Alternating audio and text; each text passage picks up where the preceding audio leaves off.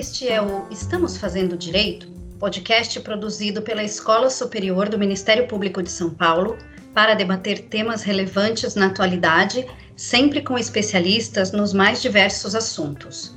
Estamos em junho de 2020 e, há cerca de um mês, o adolescente João Pedro Matos foi morto enquanto brincava com primos e amigos dentro da casa da família, quando três agentes da polícia invadiram a residência atirando.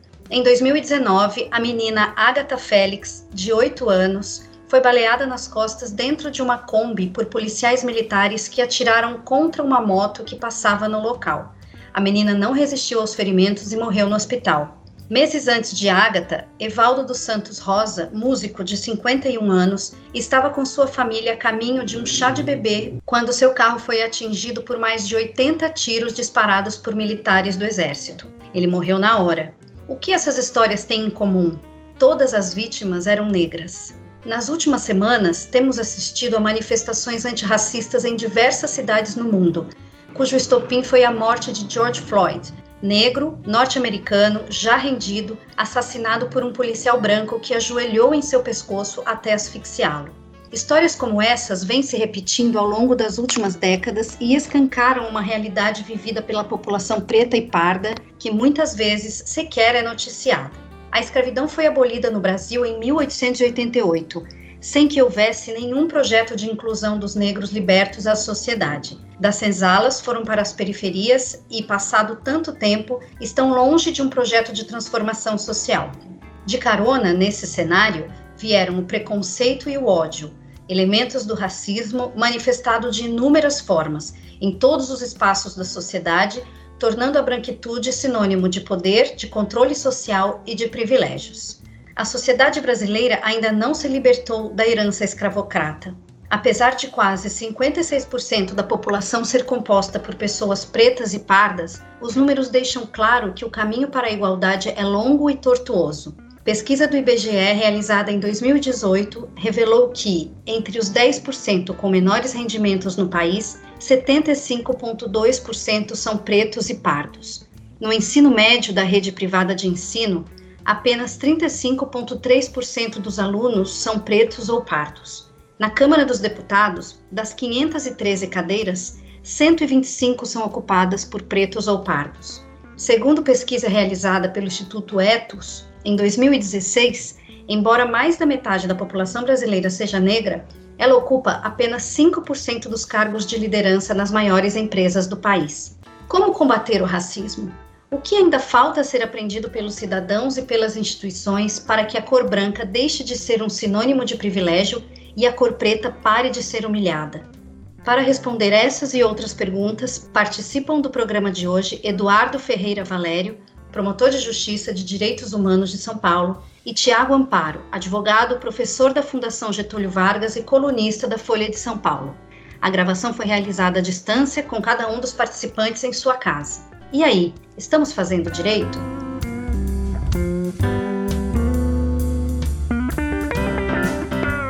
Olá a todas e a todos. Eu sou Aline Rieira, assessora de comunicação da Escola Superior do Ministério Público de São Paulo, e hoje tenho a honra de conversar com Valério e com o Tiago. Muito obrigada pela participação de vocês. Eu vou começar pedindo ao Tiago que explique o que é e por que é fundamental debater o conceito de branquitude ao falarmos sobre racismo. Eu queria agradecer muito o convite primeiro e Aline, acho que é muito, uma pergunta muito importante é, para a gente enfrentar.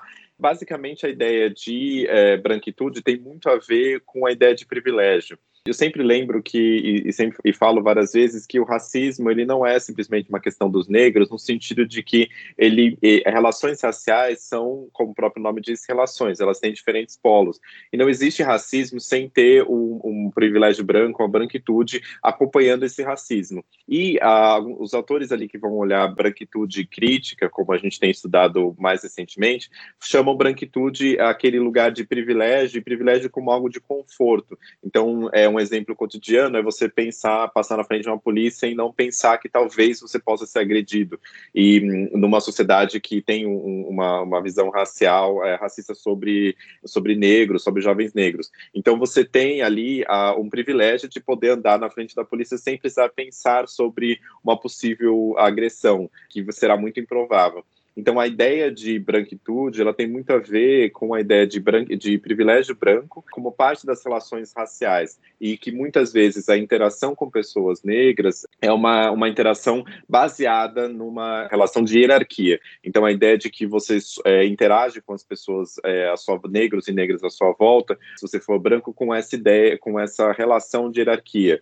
É, até está é, brincando né, de chamar ou não de doutor, por exemplo, essa, essa visão de algumas pessoas servem e outras são servidas. E isso tem muito a ver com a ideia de branquitude. O conceito de branco, ou mesmo o conceito de negro, é, o conceito de raça e etnia, são conceitos socialmente construídos. Então, claro que uma coisa é uma pessoa branca no Brasil, ela pode talvez ser, ter um outro contexto, é, possa ser talvez interpretada como latino-americana nos Estados Unidos, mas você tem, em qualquer sociedade, relações que são racializadas e a branquitude, como esse questão de privilégio, ela pode exercer um papel fundamental em políticas públicas e mesmo nas relações interpessoais. Ótimo, Tiago. Eu gostaria de saber do Valério a frase conhecer a história para não repetir os erros do passado parece não surtir efeito quando o assunto é o racismo direcionado às pessoas não brancas. Valério, nós estamos longe da existência real de uma sociedade minimamente justa e igualitária? Em primeiro lugar, queria agradecer à escola o convite, a oportunidade de estar aqui debatendo esse assunto tão importante, estar ao lado do Tiago Ampara, quem eu muito admiro. De fato, nós não conseguimos aprender com a história nem nesse tema e nem em tantos outros, né? Especificamente com relação ao tema do racismo, é muito curioso nós vemos que somos herdeiros diretos desses anos, 300 anos de escravidão, e, sobretudo, do que não se fez depois dos 300 anos de escravidão. Aí entramos em mais de um século de exclusão de toda a população negra. E é muito curioso quando você fala, Aline, de não nos atentarmos para as advertências do passado, porque já na época do movimento abolicionista, um dos personagens mais importantes daquele movimento, o pensador pernambucano Joaquim Nabuco, ele dizia que não bastava simplesmente acabar com a escravidão, mas, sobretudo, acabar com os efeitos da escravidão. Ele já, no final do século XIX, já percebia o que poderia acontecer com a população então escrava a partir do momento em que as porteiras das fazendas de café e dos engenhos de açúcar fossem abertos. E, de fato, aconteceu como um verdadeiro prenúncio o que ele havia dito. E, desde então, o que nós temos é uma completa exclusão dessa população que foi jogada às margens das, do processo produtivo, econômico e, sobretudo, do próprio processo social e cultural brasileiro. Fizemos uma república, né, porque o final da abolição da, da escravidão coincide exatamente com o advento da república, fizemos uma república racista. A república se inaugura com a importação de mão de obra branca, é, de imigrantes, sobretudo italianos, para substituir a mão de obra escrava e os escravos é, são relegados a um completo esquecimento e desprezo, que eu talvez dissesse que é, somente muito recentemente começa a sair desses, dessas sombras e que foram atirados por conta do movimento negro que se articulou nos, depois da ditadura, nos movimentos de redemocratização do país, portanto, 30 anos eu estou falando, e uma produção acadêmica sólida que vem é, dando conteúdo conceitual a todo esse movimento.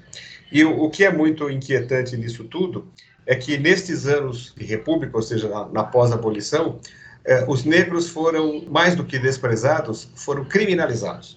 Então, a gente vê movimentos, por exemplo, como a criminalização da capoeira, a criminalização das religiões de matriz afro-brasileira, sempre no sentido de atingir a população negra, fazendo dela estigmatizada como criminosas, dando uma sensação é, insuportável, eu diria, é, de que se dependesse das é, elites dirigentes brancas republicanas brasileiras, quando eu falo republicanas é porque coincidiu com o período histórico da República, eu não estou dizendo que na monarquia era melhor, ao contrário, na monarquia é que se sustentava exatamente sobre a escravidão negra, né, sobre é, o braço negro nas fazendas, mas o que eu quero dizer é que essas elites é, brancas pós-abolição, parece que o desejo era, muito bem, não precisamos mais de vocês, vamos reembarcá-los todos nos navios negreiros e atravessemos novamente o Atlântico e vamos despejá-los todos lá no litoral da Costa da Mina, e aí vocês se virem e se reintegrem como se fossem animais sendo soltos do cativeiro e voltando para o seu ambiente natural. Essa cena grotesca que eu estou aqui imaginando, parece que é o que sai do imaginário das classes dirigentes brancas nesse século quase século e meio, desde 1888. Não aprendemos de fato, como você diz, e em razão disso, muito pelo contrário, portanto, entremeamos toda a estrutura eh, social, política, econômica, cultural brasileira em cima do racismo. Nós somos, sobretudo, uma sociedade racista, depois vem o resto. E como sociedade racista que somos, faz com que a população negra não sofra o racismo eh, num ou noutro momento da sua vida. Ela vive o racismo todo o tempo na exclusão do acesso igualitário a qualquer tipo de direito. Desde antes do nascimento, quando a mulher negra já sofre no pré-natal uma discriminação no, no, no sistema de saúde, e depois do próprio parto, com as informações sobre é, violência obstétrica em índices muito maiores nas mulheres negras do que nas mulheres brancas, e depois na escola, e depois no, no acesso negado à creche, e depois e depois, e aí a gente poderia entrar no rosário de tragédias que passa necessariamente pela violência policial, pela moradia precária, pelo acesso ao mercado de trabalho, pela formação educacional mais precária, e aí todos os indicadores vão mostrando que o, o funil vai se fechando e cada vez mais a exclusão vai se apertando, e com isso, no final, ele terá também uma expectativa de vida, ele, o negro, uma expectativa de vida menor do que o branco. Isso tudo é o resultado da branquitude, né? Na sua primeira questão formulada ao Tiago, branquitude é poder, né? Quem tem o poder é o branco no Brasil.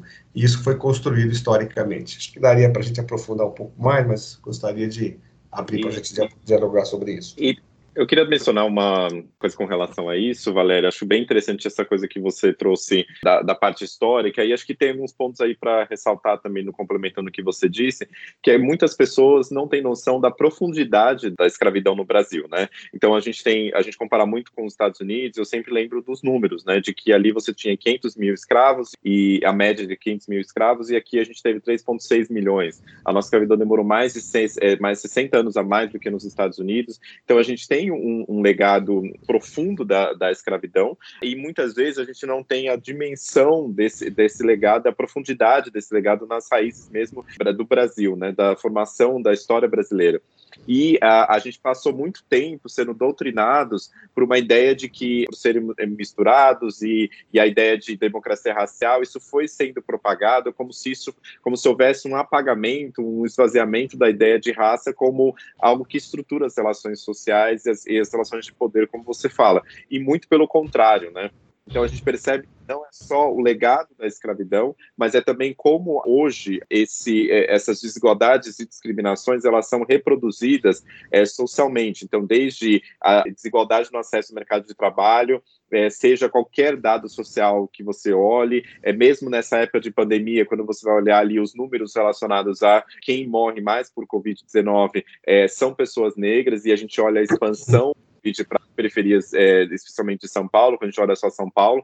Então, você tem ali é, a reprodução dessas desigualdades que vai muito além só do legado da escravidão, mas também de, dessa reprodução das desigualdades hoje, né, no, na sociedade completamente desigual que a gente tem. Tanto desigualdades macro, né, de então, qualquer índice que você olhe, de saúde, de educação, de mercado de trabalho, os negros são, são é, o maior grupo entre os informais, né, e os autônomos, então, e você tem também a desigualdade via discriminação, então a ideia de, é, além das desigualdades historicamente acumuladas, você também tem a desigualdade trazida ali pela, por essa discriminação constante, que é um ato de você discriminar, seja um ato direto, né, como insulto racista, ou efetivamente essa discriminação é, estrutural que a gente tem enraizada na sociedade, e aí o sistema de justiça também não está longe disso. Então a gente tem um aspecto muito grande de entender primeiro a profundidade do legado escravocrata no Brasil e também uma, a profundidade da reprodução dessas desigualdades hoje no dia a dia que permite essa, essa perpetuação. E, em geral, quando a gente pensa da questão de discriminação histórica, é, é sem pensar que ela, às vezes, é tão enraizada, tão engessada na sociedade, e tanto, e ao mesmo tempo que engessada, ela é tão normalizada, é que a gente acaba até esquecendo e olhando muitas vezes em volta e não percebendo essa desigualdade que é tão na nossa cara e tão profunda que é a desigualdade é, racial. Né? Eu acho que esse, Tiago, é um ponto talvez mais interessante, porque e essa talvez seja a herança mais evidente do que seja essa ideia da branquitude, que é a discriminação ou preconceito não refletido, não deliberado. Não é um processo consciente em que o, branco dirá serei a partir de, de agora é preconceituoso. É alguma coisa que está tão enraizada de fato na, na, na alma, na maneira de ser, que naturaliza, né? E aí as pessoas simplesmente não atentam para isso. E quando são chamadas a atenção para isso, olha, a sua postura de, é, nesse sentido foi, foi, foi racista, a defesa, que é outra postura extremamente racista, não, eu não sou racista, eu tenho até um amigo negro, tenho até uma colega de trabalho negra, namorei até uma negra, né? essas coisas, esses comentários horrorosos que demonstram que a pessoa não tem a menor percepção de que ser racista ou não ser racista vai muito além de um, de um único gesto isolado ou de uma única manifestação. E aí, o que a gente percebe no dia a dia, em primeiro lugar, talvez como uma maneira de enfrentar isso, é convidar as pessoas a olharem no seu entorno. Esses dias, por conta de todo essa, esse afluxo de, de, de, reflexões sobre o racismo, por conta daquela, daquele homicídio nos Estados Unidos, eu li uma frase, e nesse monte de coisa que a gente tem recebido, de é, lives, análises, etc., eu não me lembro de quem, infelizmente vou faltar com o autor, mas a frase dizia o seguinte: Você branco, nos lugares em que você se diverte, os negros que lá estão, estão também se divertindo ou estão trabalhando? Quer dizer, essa é uma pergunta que nós deveríamos ter conosco todo o tempo. Essa talvez seja a primeira providência para quem queira é, refletir sobre o próprio racismo. É começar a olhar o seu entorno e, seguramente, com muito pouco tempo de observação, vai tomar um susto, porque nós vamos nos deparar como os nossos ambientes são brancos e como os negros estarão ali sempre a serviço. Isso mostra, inclusive, que não há mobilidade é, na sociedade brasileira para o negro. Basicamente, o, o, negro que ele consegue chegar numa condição economicamente privilegiada pela música ou pelo esporte. E mesmo assim para poucos, né? No geral, nós não valorizamos o, o negro para uh, os trabalhos de caráter intelectual, por exemplo. Isso é uma manifestação odiosa de racismo e naturalizamos isso continuamos achando que é assim mesmo.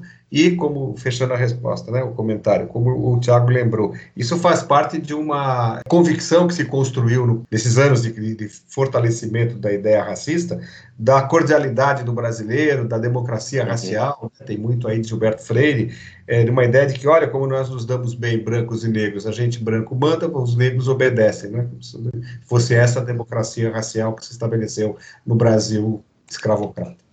E em relação ao legado que o Tiago falou, da, dessa sociedade escravocrata, né, que permeia todos os espaços da nossa sociedade até hoje, políticas de ação afirmativa, como o sistema de cotas em universidades públicas e em concursos públicos, vêm sendo implementadas desde a década passada e pesquisas mostram um aumento, todavia lento, no número de estudantes pretos e pardos frequentando o ensino superior. Por que essas ações são tão importantes e quais outras políticas públicas ainda não foram colocadas em prática e você, Tiago, considera urgentes?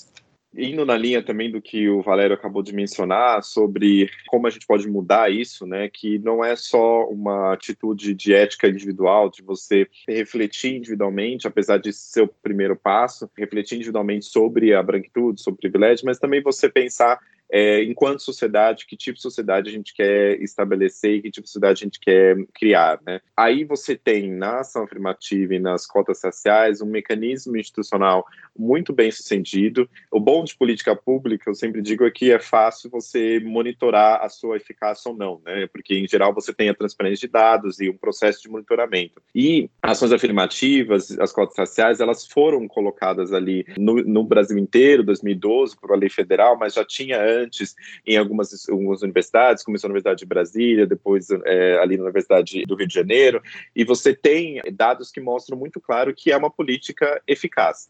É uma política eficaz quanto ao rendimento dos negros, pretos e pardos que entram na universidade. O rendimento deles, em média, é igual, ou se é inferior, é no máximo até é menos 5% em relação aos outros, ou seja, é, um, é no mesmo nível, o desempenho acadêmico. Também é uma, um mecanismo de eficaz de inclusão de negros nas universidades, porque você conseguiu incluir negros é, nas universidades, e também é um, um dos principais gargalos para a mobilidade social. Então, ele permite uh, e potencializa a mobilidade social de candidatos negros, apesar de a gente ter a manutenção da desigualdade salarial. Recentemente, há duas, três semanas, saiu uma, uma pesquisa é, do IPEC que mostrava essa persistência de, do, da desigualdade salarial pretos e pardos em torno de 50, 50 e poucos por cento do salário dos brancos, ou seja, a desigualdade salarial ainda persiste no Brasil, mas a, você tem, por meio da ação afirmativa, uma, uma política pública que é eficaz e se mostrou eficaz. Até saiu recentemente uma pesquisa em universidades nos Estados Unidos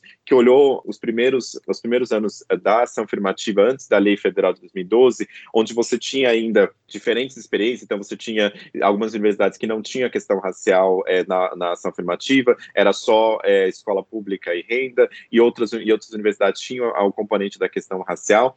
E aí eles conseguiram mostrar que a, aquelas cotas que eram somente sociais e não raciais, elas não conseguiram, ao mesmo, no mesmo nível, inserir negros nas universidades como as cotas raciais é, conseguiram nesse período antes de 2012, e ainda mais depois de 2012, quando você tem um sistema de cotas raciais que muita gente não sabe, né, mas ele, na verdade, é uma combinação de diferentes fatores. Você tem a questão racial, você tem a de estudar, ter estudado em escola pública, ter uma renda, uma renda num determinado valor. Então, a combinação desses fatores que levam à cota racial. Não é simplesmente uma cota racial separada. Então, é um sistema complexo que leva em consideração também o número de negros naquela unidade federativa. Então, isso é, faz todo sentido. Então, essa é um, um, uma política pública que é, efetivamente conseguiu colocar mais negros nas universidades não é suficiente, porque além da questão da inserção, você também tem a questão da inclusão, ou seja, você tem que dar possibilidades, é, inclusive financeiras, para que as pessoas consigam se manter dentro da universidade e consigam crescer na carreira. Então, caso elas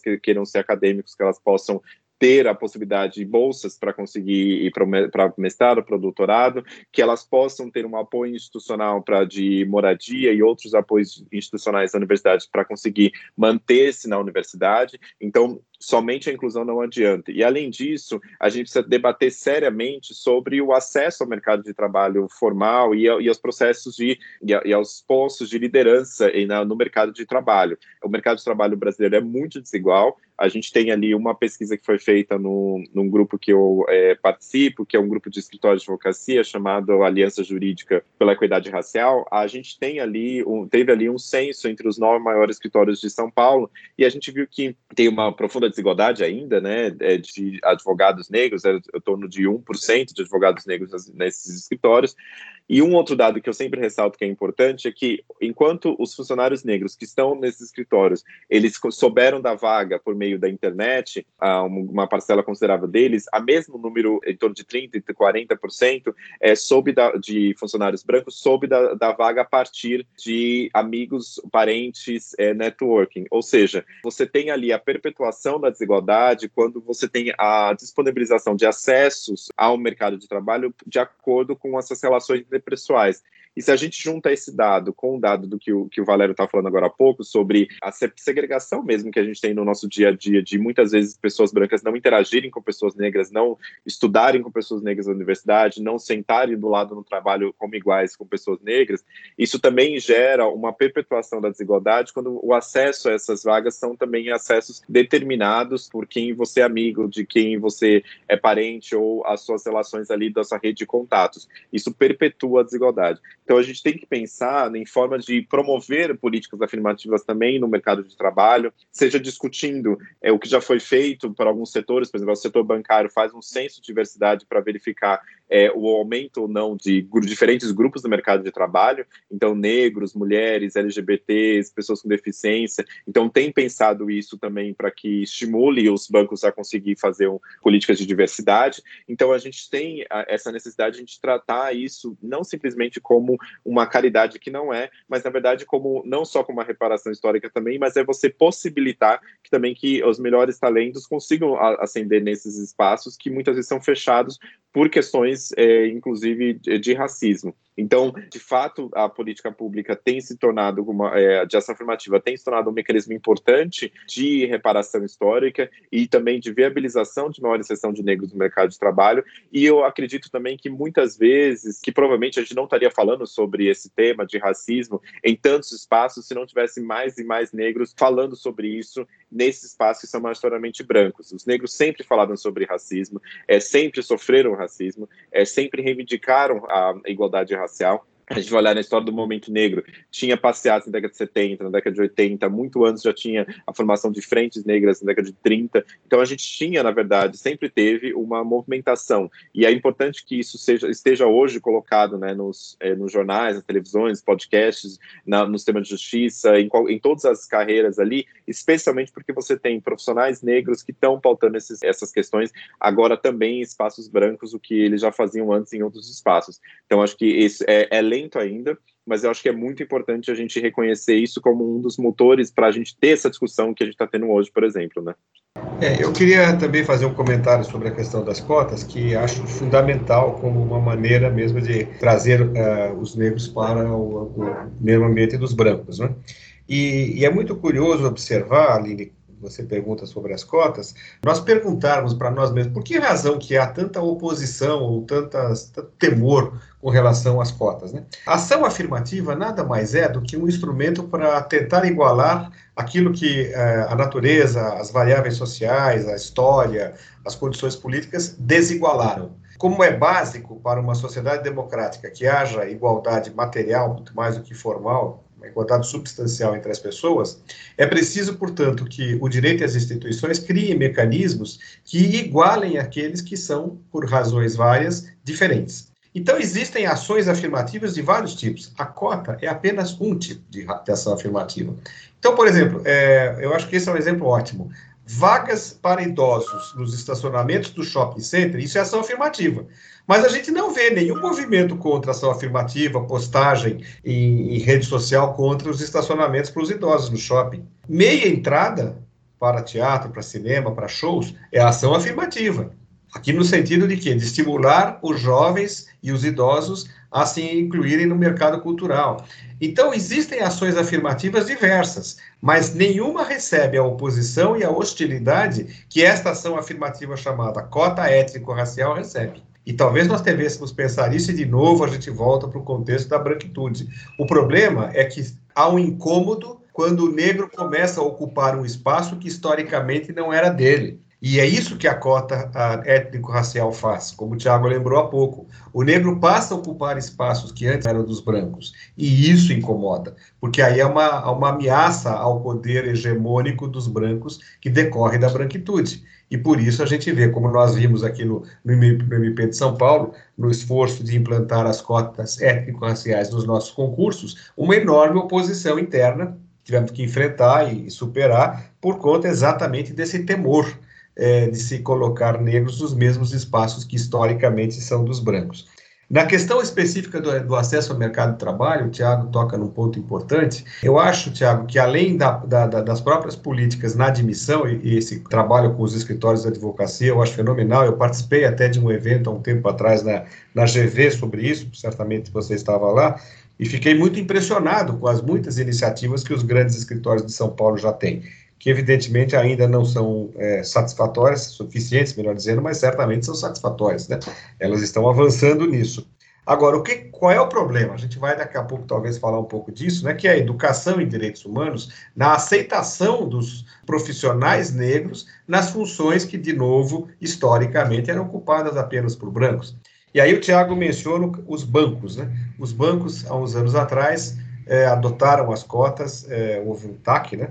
E adotaram as cotas para os, os afrodescendentes mecanismos de ação afirmativa. E aí houve um certo estudo, Tiago, que talvez você saiba identificar, eu não me lembro exatamente, que demonstrou que os negros admitidos pelos bancos ficavam em funções longe do público. Era na época ainda daquelas câmaras de compensação de cheques. Então eles trabalhavam nas câmaras de compensação porque trabalhavam de madrugada e nos escritórios, mas não atendendo no, no, nas agências e não nos caixas.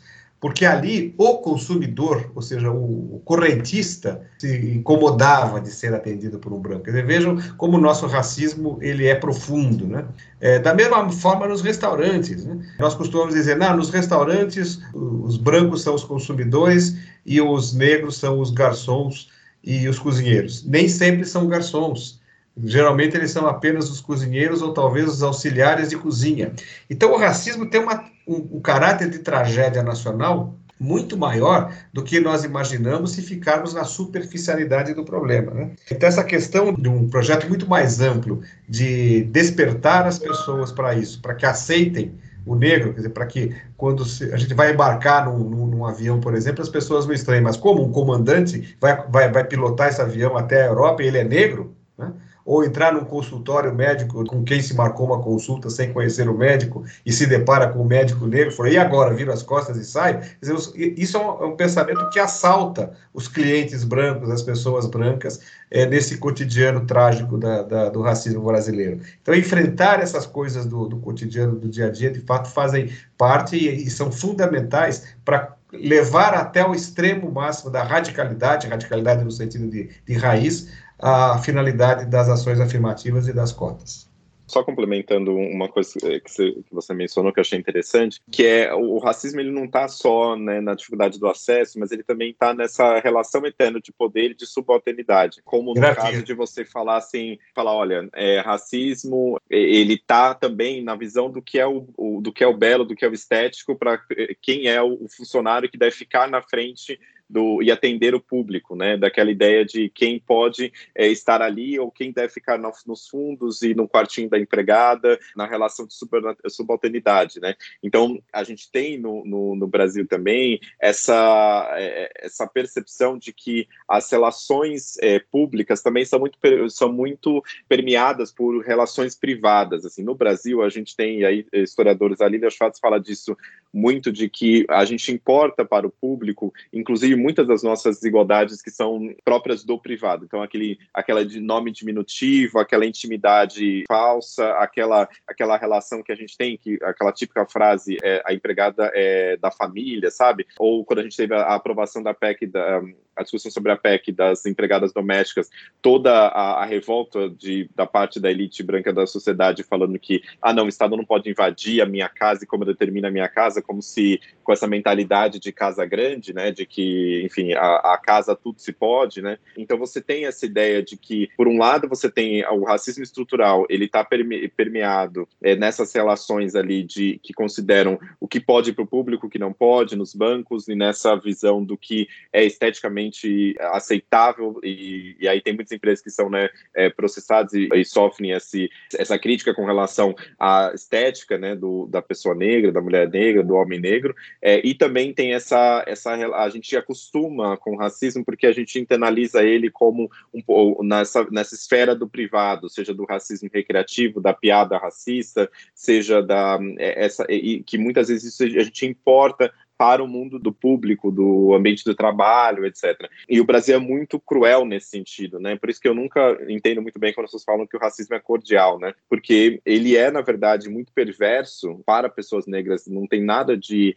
não violento, ou de brando, ou de cordial. Na verdade, ele tem, é, ele está muito enraizado na sociedade brasileira, ele é normalizado, ele é engessado, né? Hoje mesmo a gente viu uma cena horrível ali no Rio de Janeiro relacionado com o pai, né? Colocando num protesto junto com algumas pessoas de eh, algumas pessoas de ONGs, de movimentos, colocando algumas cruzes, né, sinal de cruz ali na praia de Copacabana, como e algo que já aconteceu outras vezes, como para poder marcar ali um símbolo de pessoas que foram mortas, é, jovens que foram jovens negros que foram mortos no Rio de Janeiro, e aí um senhor foi ali derrubando as, é, essas cruzes e xingando, etc. Que essa falta de entendimento de que a questão racial e o racismo ela tá, eles estão é, enraizados na nossa sociedade e permeando todas as esferas possíveis. É, não é simplesmente um detalhe, um asterisco, mas na verdade é, um, é, é a radicalidade, o cerne das nossas desigualdades, como você mencionou. É, eu, eu acho que eu queria fazer dois comentários rápidos. Um, você mencionou aquela PEC das empregadas domésticas, né? Fato, ali nós talvez tenhamos tido um dos, do, dos episódios mais grotescos do racismo, e aí claramente estrutural e institucional, né, são conceitos diferentes, mas nesse, nesse exemplo eles convergem, é, na história contemporânea brasileira. A reação da, dessa dessa mesquinha classe média brasileira, como dizia o Darcy Ribeiro, ali foi muito evidente. Mas eu queria fazer um segundo comentário muito rápido sobre a, a sua observação, que é, e a gente volta sempre à primeira questão, a raiz de tudo, que é a branquitude, que é a questão da, do branco como referência, né? Aquela ideia, ali ali a Schumann fala disso, né? É, quando ela fala da branquitude. É, o branco, ele se torna uma, uh, não raça, é, é, um diálogo mais ou menos assim, qual é a sua raça? Não, eu sou branco, eu não tenho. Então é como se o branco fosse o normal, e tudo que não for branco é anormal. E aí, de novo, a gente volta para a história, a mãe de todas as ciências, quando a gente põe na reta perspectiva da história, a gente vai ver que isso tudo está lá atrás do processo de colonização, isso está lá no, no, no próprio processo de consolidação do capitalismo é, no começo da Idade Moderna, e a necessidade de se criar raças exatamente para hierarquizar pessoas. E a partir daí, o referencial eurocêntrico, que faz com que tudo que seja branco é o normal e tudo que discrepe, diferencie do branco é o anormal e tem que ser ou criminalizado, ou perseguido, ou eliminado, ou no máximo tolerado, o que também é um outro equívoco achar que nós buscamos tolerância, que a gente busca é igualdade. A tolerância é simplesmente suportar o diferente. Tudo isso é herança dessa formação eurocêntrica que tem tudo a ver com a formação do capitalismo. A gente não tocou aqui de forma clara até agora nesse ponto, mas é, o racismo sobrevive é, de um modo de, de, de, um modo de produção e de uma ordem econômica desigual e extremamente injusta, é, baseada na competição e não, da, e não na cooperação, que é o capitalismo. Mas acho que esse é tema para outro momento. Valério, você comentou sobre a resistência dentro do Ministério Público, do próprio Ministério Público, quando da implementação das cotas raciais no concurso para membros da instituição. Então, eu queria aproveitar e perguntar o seguinte: de que forma o MP pode atuar para combater o racismo estrutural, principalmente em relação ao preconceito encontrado nas próprias instituições públicas?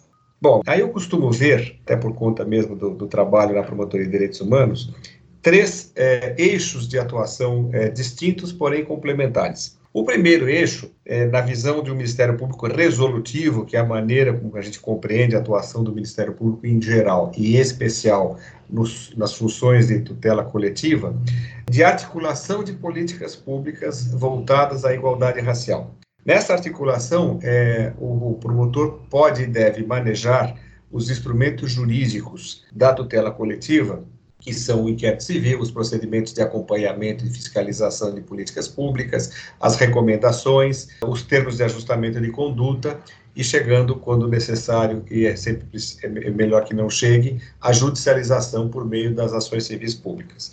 Mas mesmo, às vezes, pactuações feitas no, no diálogo com os agentes políticos e econômicos são importantes na busca desses caminhos. Eu acredito muito na possibilidade de se avançar aos poucos, vencendo essas resistências que, como nós já dissemos aqui, são históricas e muito enraizadas, conseguindo pequenos, pequenas conquistas e pequenos avanços. Né? A Marília, por exemplo, que está aqui conosco, é, participou é, diretamente de uma iniciativa é, no sentido de incluir negros na publicidade brasileira. Né? Então, foi um trabalho que nós fizemos a partir de um inquérito civil, que era o instrumento que tínhamos na época, hoje usaríamos outro, chamamos é, agências de publicidade, sindicatos de trabalhadores na área da comunicação social, e por fim produzimos dois vídeos, que a Marília teve uma importância grande nisso, e que, que distribuímos para todas as faculdades de publicidade e propaganda do Estado, em que destacávamos a importância de, de, incluir os negros na publicidade brasileira, porque não era possível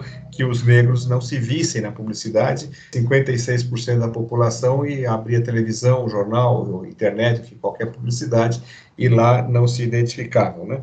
Então, esse foi certamente um pequeno, uma pequena iniciativa de pouco impacto, mas existem outras tantas iniciativas que o Ministério Público pode adotar nessas, nessas articulações é, para tentar é, demover a partir da identificação dos casos, esses óbices que são opostos, opostos todo o tempo aos negros. A segunda linha de atuação, que ela é controvertida, mas existe aí, está posta sobre a, sobre a mesa, é a repressão criminal, questão do crime de racismo, e, o, e a injúria racial. Né? É, por que, que eu digo que é controversa? Porque numa discussão de, radical de direitos humanos, nós teríamos que pensar a própria finalidade ou, ou função do direito penal como instrumento de, de edificação de direitos humanos. Né?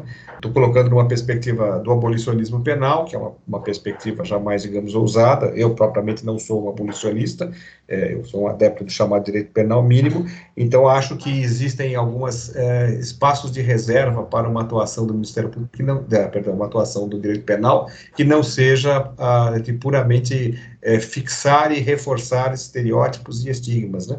como no, no, no, geral acontece com o direito penal que encarcera muito mais jovens negros e, e de periferia. Então, acho que existe um papel no direito penal na repressão ao racismo e à igualdade e à injúria racial, que é importante que se, portanto, se, se, se arme de instrumental para uma atuação especializada e efetiva nessa área. E, e o terceiro eixo, Aline, é o da educação e direitos humanos.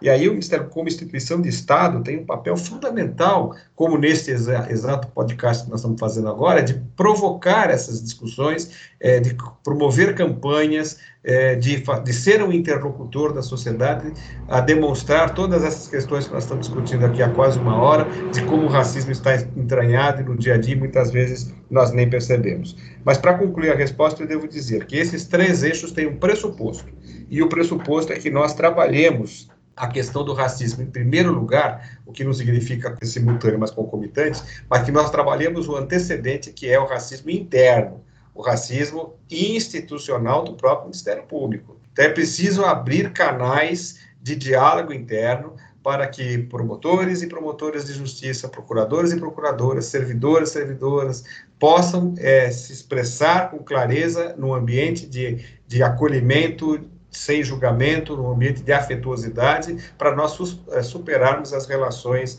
é, raciais conflituosas, excludentes e preconceituosas que temos aqui dentro. E, sobretudo, demover ou remover os obstáculos que, que criem diferenças na própria ascensão funcional, por exemplo, dos servidores. Eu já ouvi de servidoras negras no Ministério Público que elas se sentiram preteridas em muitas ocasiões na carreira por serem mulheres e mulheres negras. Então, nós temos que enfrentar isso aqui dentro. Não apenas por um imperativo moral, para que nós possamos exigir e cobrar dos outros aquilo que nós aqui dentro observamos e fazemos, mas também porque nós somos uma, uma, instituição de Estado e, portanto, somos parte do Estado brasileiro e temos que enfrentar isso com, com clareza. Perfeito, Valério. Só para ilustrar, a Marília, citada pelo Valério na resposta dele, é a coordenadora da comunicação da nossa escola. E agora eu queria saber do Tiago. O anuário do Fórum de Segurança Pública de 2019 revelou que entre 2017 e 2018, do total dos mortos em decorrência de intervenção policial no país, 75,4% eram pessoas negras. Que análise é possível fazer desse dado, Tiago? Então, Aline, acho que primeiro é uma análise baseada na ideia de, que eu sempre enfatizo, da ideia de necropolítica. E aí é um termo que tem se utilizado bastante, que basicamente, claro que é um termo bem complexo, trazido pelo Aquilib Bembe, o filósofo de origem é, camaronense, mas também baseado na teoria do Foucault, mas é, é de biopoder, mas a ideia basicamente é de que se faz política, se exerce o controle e o poder a partir da, de matar pessoas diretamente ou deixá-las morrer.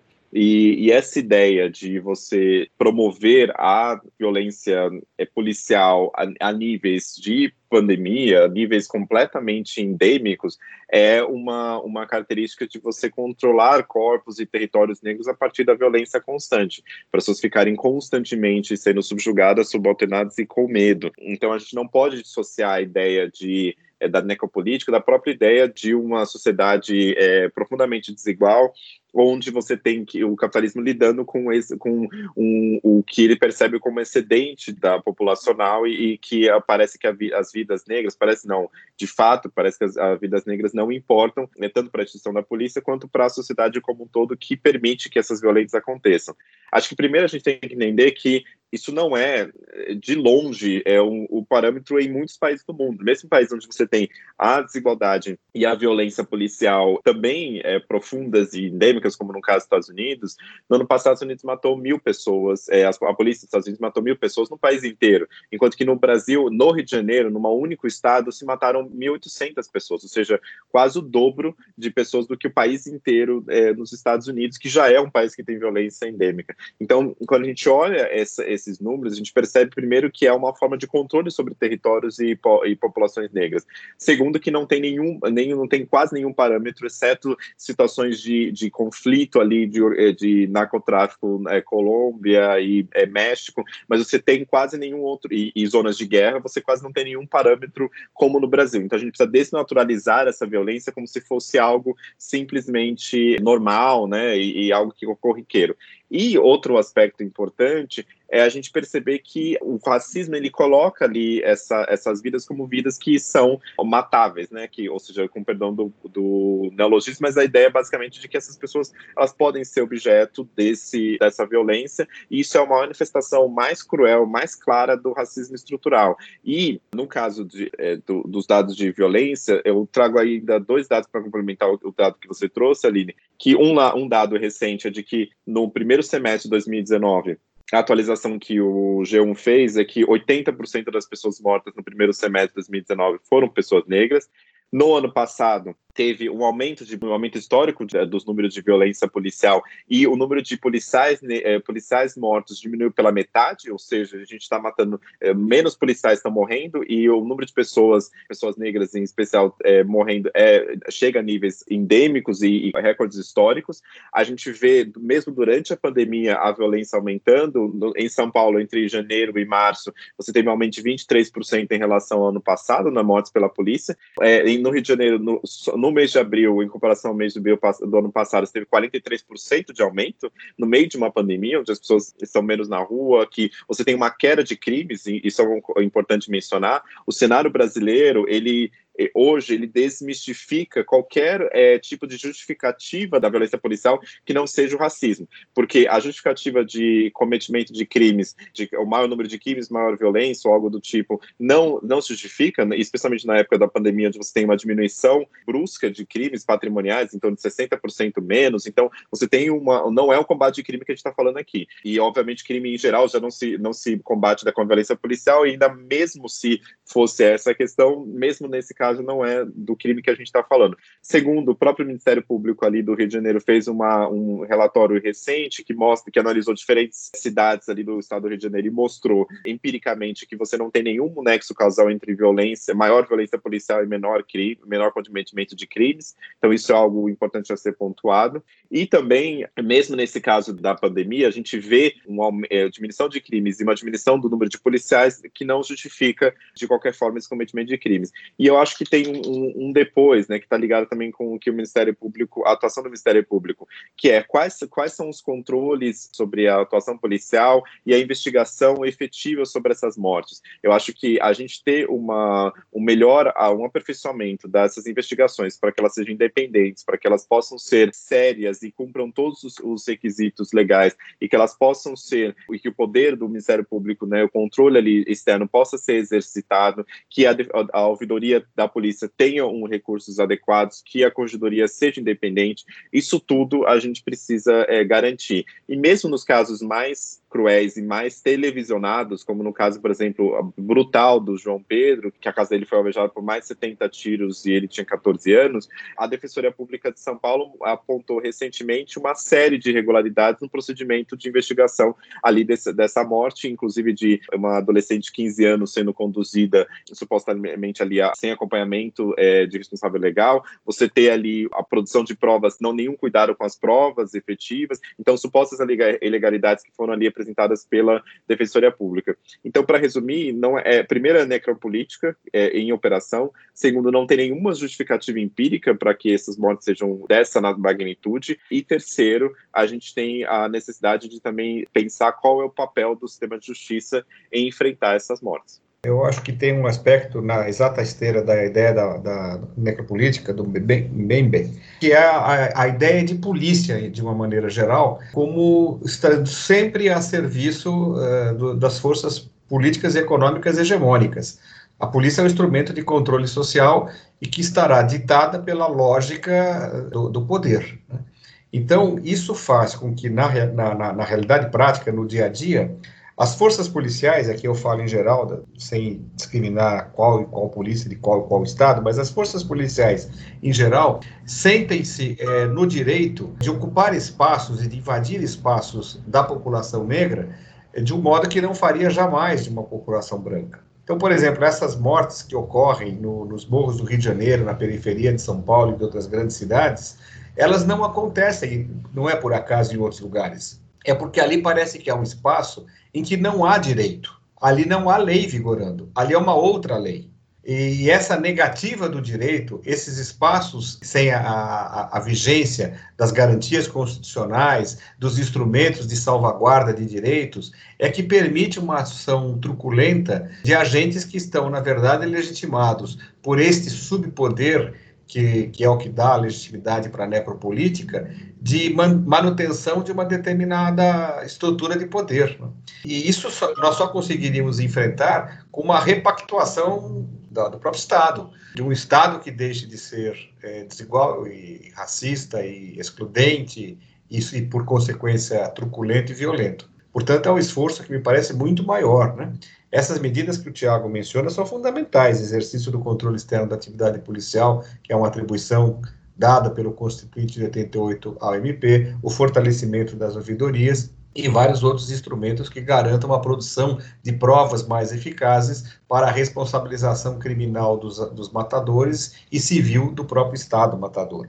Mas, é, além disso, nós teríamos que, que discutir mesmo o papel das polícias no Estado democrático. E, sobretudo no Brasil, em que desprezamos e rasgamos a chamada justiça de transição, nós somos herdeiros diretos das forças de repressão da ditadura militar que se, se, corporificam hoje nessa atuação das polícias de uma maneira geral. Então, nós deixamos de cumprir alguns imperativos históricos políticos e jurídicos, a isso aí se dá o nome de justiça de transição, que fariam com que nós tivéssemos uma polícia minimamente alinhada com os preceitos democráticos que vigoravam até muito pouco tempo atrás. É, hoje se abre aí uma grande incógnita na história brasileira do que é que nós vamos fazer diante é, do, do, do, crescimento de modos de atuar é, ainda mais não democráticos, é, o próprio desprezo às garantias constitucionais previstos na Constituição, o que até pouco tempo atrás era prerrogativa, entre aspas, essa prerrogativa das classes mais excluídas e dos negros, inclusive, e, e que acabou hoje se espalhando até mesmo para alguns setores políticos discriminados. Então, toda essa questão posta hoje na, na, no debate nacional nos desafia a saber como é que nós vamos sobreviver como democracia e como sociedade minimamente civilizada. Perfeito. E, Valério, nós estamos vivenciando uma pandemia que demanda distanciamento físico, necessidade de ficar em casa e um excessivo cuidado com a higiene pessoal. Como apontamos na abertura do programa, uma pesquisa do IBGE realizada em 2018 revelou que entre os 10% com menores rendimentos no país, 75,2% são pretos e pardos, ou seja, eles são a maior parte da população em situação de vulnerabilidade, o que significa que podem estar vivendo em regiões sem água encanada, sem rede de esgoto e que, além disso, não podem escolher ficar em casa e simplesmente não trabalhar. A pandemia também escancara o racismo da sociedade brasileira? Sim, certamente. É, o, o Drauzio Varela, no, numa, no começo ainda do isolamento, quando ele reconheceu que o, o problema da, da, Covid era gravíssimo, no primeiro momento ele tinha achado que não, depois se retratou, né? Nesse texto ele, ele diz que a, a pandemia faria com que nós sentíssemos como nunca na história o, o, a tragédia da nossa desigualdade. Certamente não com essas palavras, mas a ideia que ele queria dizer era essa. Né? E ele está tá, tá se mostrando absolutamente profético. O que está acontecendo é que nós estamos hoje colhendo o resultado desses séculos de desigualdade e de exclusão. E como dizíamos logo no começo, né, quando é, buscamos um pouco da história do Brasil desses últimos 150 anos, a população negra excluída e, relegada às periferias e a quem sempre se negou acesso a direitos fundamentais, chega num momento como esse de pandemia, de uma situação completamente inusitada para a nossa geração, né, que nos últimos 100 anos não tinha havido nada parecido com isso, numa situação de ainda maior fragilidade. Então, o que, que acontece? Aquela criança negra que, cuja mãe não teve acesso a um pré-natal correto, é, que depois ela não teve acesso a programas de, de, de, saúde neonatal e de saúde infantil e pediátrica corretas.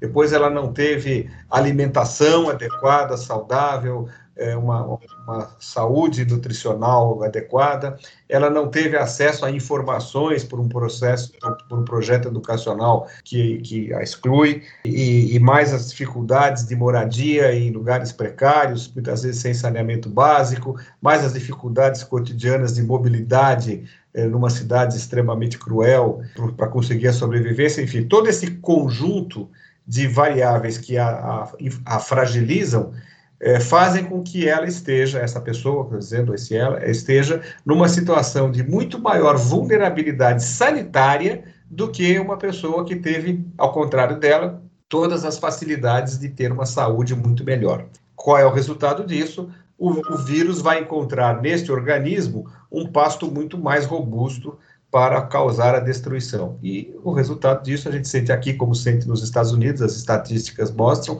lá porque são mais confiáveis do que as estatísticas daqui, mas aqui também, que negros morrem muito mais do que brancos. Além de tudo, como você lembrou na questão do isolamento, como é que é possível é, se fazer isolamento e dizer, dizer fique em casa para pessoas que moram muitas vezes uma família inteira e numerosa num único cômodo? Nós fizemos no âmbito agora do MP, do nosso comitê é, de crise da Procuradoria-Geral, a questão de algumas semanas atrás, uma reunião com três grandes especialistas em assistência social, três professoras de primeira linha.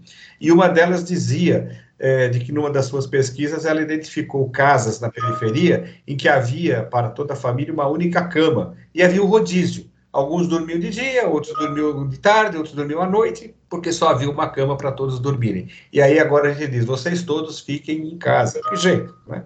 Além de tudo, com a retração econômica e a impossibilidade de que as pessoas trabalhem e obtenham renda, essas pessoas vão sobreviver como? Não existe um programa de renda mínima. Esse programa de auxílio emergencial federal é insuficiente e cheio de dificuldades e obstáculos para que as pessoas consigam receber esse auxílio de 600 reais, porque se fez uma opção, até agora não ficou muito clara, ao invés de se fazer o pagamento pela rede SUAS, do Sistema Socioassistencial, o pagamento é feito pela rede bancária. E aí tem todas as dificuldades de ordem tecnológica, de pedir que uma, pessoa em situação de rua tenha um smartphone para receber uma senha única, que só um telefone pode receber por pessoa, para ela conseguir é, ter acesso ao benefício é, por meio da internet. Quer dizer, são situações que parecem pessoas que vivem em Marte, enquanto os brasileiros estão vivendo na dureza do planeta Terra em momento de crise. Né? Então, é claro que é, a saída seria, em primeiro lugar, do ponto de vista assistencial e econômico, projetos de, de, de renda mínima e projetos é, de sustentar clareza a atividade econômica pelo Estado. E talvez é, as pessoas tenham alguns otimistas aí, acham que o mundo vai sair muito melhor depois dessa pandemia.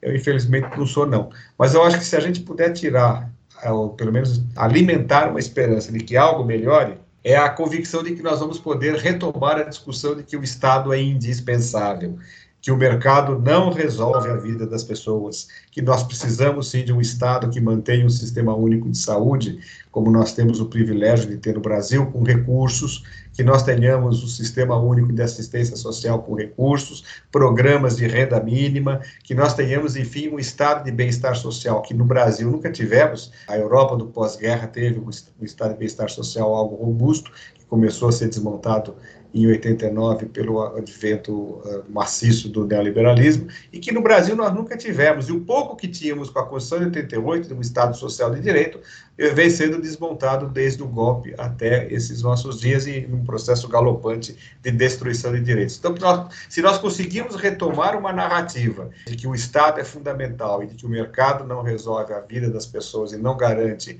sobrevivência, paz, é, prosperidade, isso terá sido já um ganho é, a se extrair dessa crise toda. E de todo, para concluir, né, o cenário disso tudo, claro, numa realidade brasileira, é que lá na periferia, quem enfrenta mais duramente todas essas situações adversas será sempre o negro, porque é, é, demograficamente é lá que eles estão, foram colocados. Não foi a natureza que os colocou lá, foi o processo histórico e o egoísmo humano que os colocaram lá. Bom, gente, infelizmente nós chegamos ao fim do programa. Mas antes de terminar, eu gostaria que vocês me respondessem o seguinte, e eu vou pedir para o Tiago começar respondendo.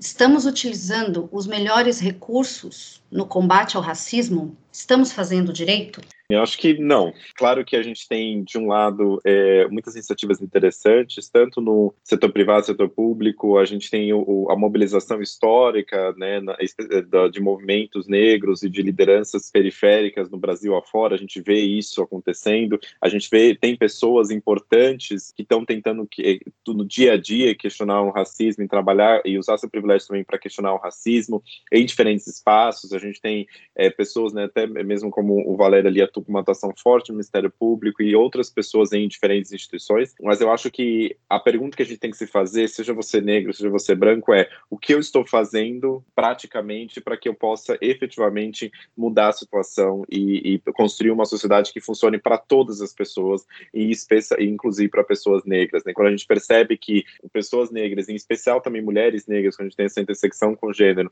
a gente, se elas se, se movem na sociedade, toda a estrutura da sociedade se move junto, né? como dizia Angela Davis. Então a ideia é não estamos, mas a gente pode fazer e não é impossível, né? Como a Valéria falou, as pessoas não estão em situação de subalternidade ou submetidas à violência ou, ou desigualdade por acaso, por desastre na natureza. Na verdade, nós, enquanto sociedade, nós produzimos isso. E, e, e sociedade, nós podemos reverter isso. E aí isso começa por atitudes não só no seu âmbito privado, mas também atitudes com quem você se relaciona na sua comunidade, com como você usa o seu posto no seu trabalho, em qualquer que seja esse, qualquer que seja esse trabalho para melhorar e para avançar na questão racial, e também nos discursos que você endossa nos discursos que você faz para a sociedade e como você vê a sociedade como um todo. Então, utilizando esses espaços espaço a gente pode efetivamente mudar algo que não é natural e que a gente tem que desnaturalizar e mudar todos os dias. É, eu, eu, eu acho que, usando aquela metáfora extremamente batida da internet, tentando olhar o copo meio cheio e não o copo meio vazio, eu diria que nós estamos avançando. O problema é que a história ela é feita de avanços e recuos. E a nossa grande sacada é tentar fazer com que os avanços sejam sempre um pouco maiores do que os recuos. Eu acho que dos últimos 30 anos, depois do final da ditadura, houve alguns avanços é, importantes. Tanto que nós estamos hoje aqui discutindo esses temas e, e, e, avaliamos, por exemplo, a implantação das cotas como um avanço, uma, uma legislação que, embora tímida, trouxe alguma, uh, alguns direitos, né, sobretudo o Estatuto da Igualdade Racial. A própria Constituição de 88 traz questões relativas à, à igualdade racial, a, a, ao racismo como crime inafiançável, imprescritível. Enfim, alguns avanços institucionais, alguns avanços de mercado, né, como as, as políticas de, de inclusão dos negros, sobretudo uma mobilização social. O Tiago lembrou que desde os anos 30 havia movimentos negros, mas eles ganham uma dimensão e uma organicidade é, a partir da redemocratização que permitiram é, uma emergência de movimentos sociais, de coletivos, muito atuante, muito articulada, uma produção acadêmica riquíssima é, nesse período, né? É, canais de comunicação, sobretudo com o advento da internet, que permitiram essa disseminação de informações. Então, eu diria que existem progressos evidentes que nós estamos num momento importante. Essa semana nós vimos Djamila Ribeiro na Globo News e hoje o Silvio de Almeida na Folha de São Paulo. Convenhamos que isso não. E o próprio Tiago, como articulista da Folha, um intelectual eh, negro e articulista consagrado de um dos dois maiores jornais do país. Então, eu acho que avanço, sim, tem acontecido. É, as próprias instituições, o Ministério Público criando promotorias especializadas em, em racismo. Bom, o que, que eu quero dizer? Que eu, eu identifico, sim, que nós temos progressos. Agora, estamos num momento de advento de um retrocesso fenomenal, com esse fascismo galopante e com essas políticas de, de, desmonte do Estado protetor e de exclusão. Então, parece que a gente vai retroceder. E o nossa grande, nosso grande desafio é tentar resistir para que o retrocesso não seja tão grande e que tenhamos fôlego lá na frente para retomar esse movimento dialético e, de novo, crescer por cima do retrocesso e fazer com que esta síntese desse diálogo dialético seja positiva para a busca de igualdades. O mais importante é que nós nos mantenhamos mobilizados. Em mobilização, eu, eu, eu vejo duas questões. A primeira é uma formação sólida do conhecimento conceitual, e a segunda, a ação. Né? Como diz aquele é, velho cientista político, a teoria sem a ação é cega, e a ação sem a, te a teoria é estéril.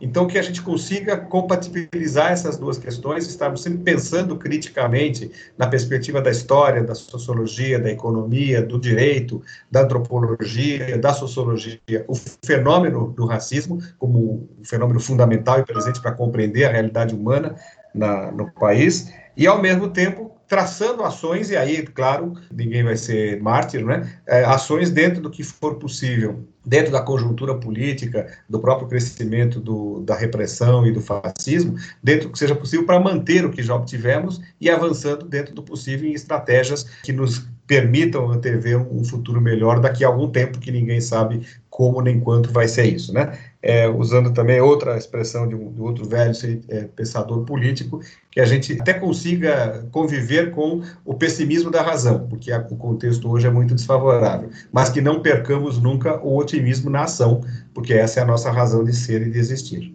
Muito obrigado pela oportunidade de estar nesse programa hoje, de ter convívio de um parceiro, um amigo como o Tiago Amparo, e de vocês todos da Escola Superior do Ministério Público.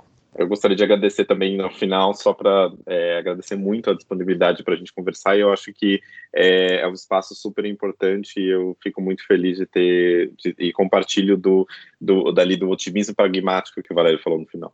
Eu que agradeço a participação de vocês. Uma honra poder conversar com vocês. E eu quero terminar o programa. O Valério falou sobre a Djamila Ribeiro, e eu quero terminar o programa com uma frase dela. Não dá para falar em consciência humana enquanto pessoas negras não tiverem direitos iguais e sequer forem tratadas como humanas. Uhum. Então, Tiago e Valério, muito obrigada pela participação de vocês neste podcast. Aos nossos ouvintes, muito obrigada pela audiência. Sigam nossa programação no site e nas redes sociais da escola. E até o próximo. Estamos fazendo direito?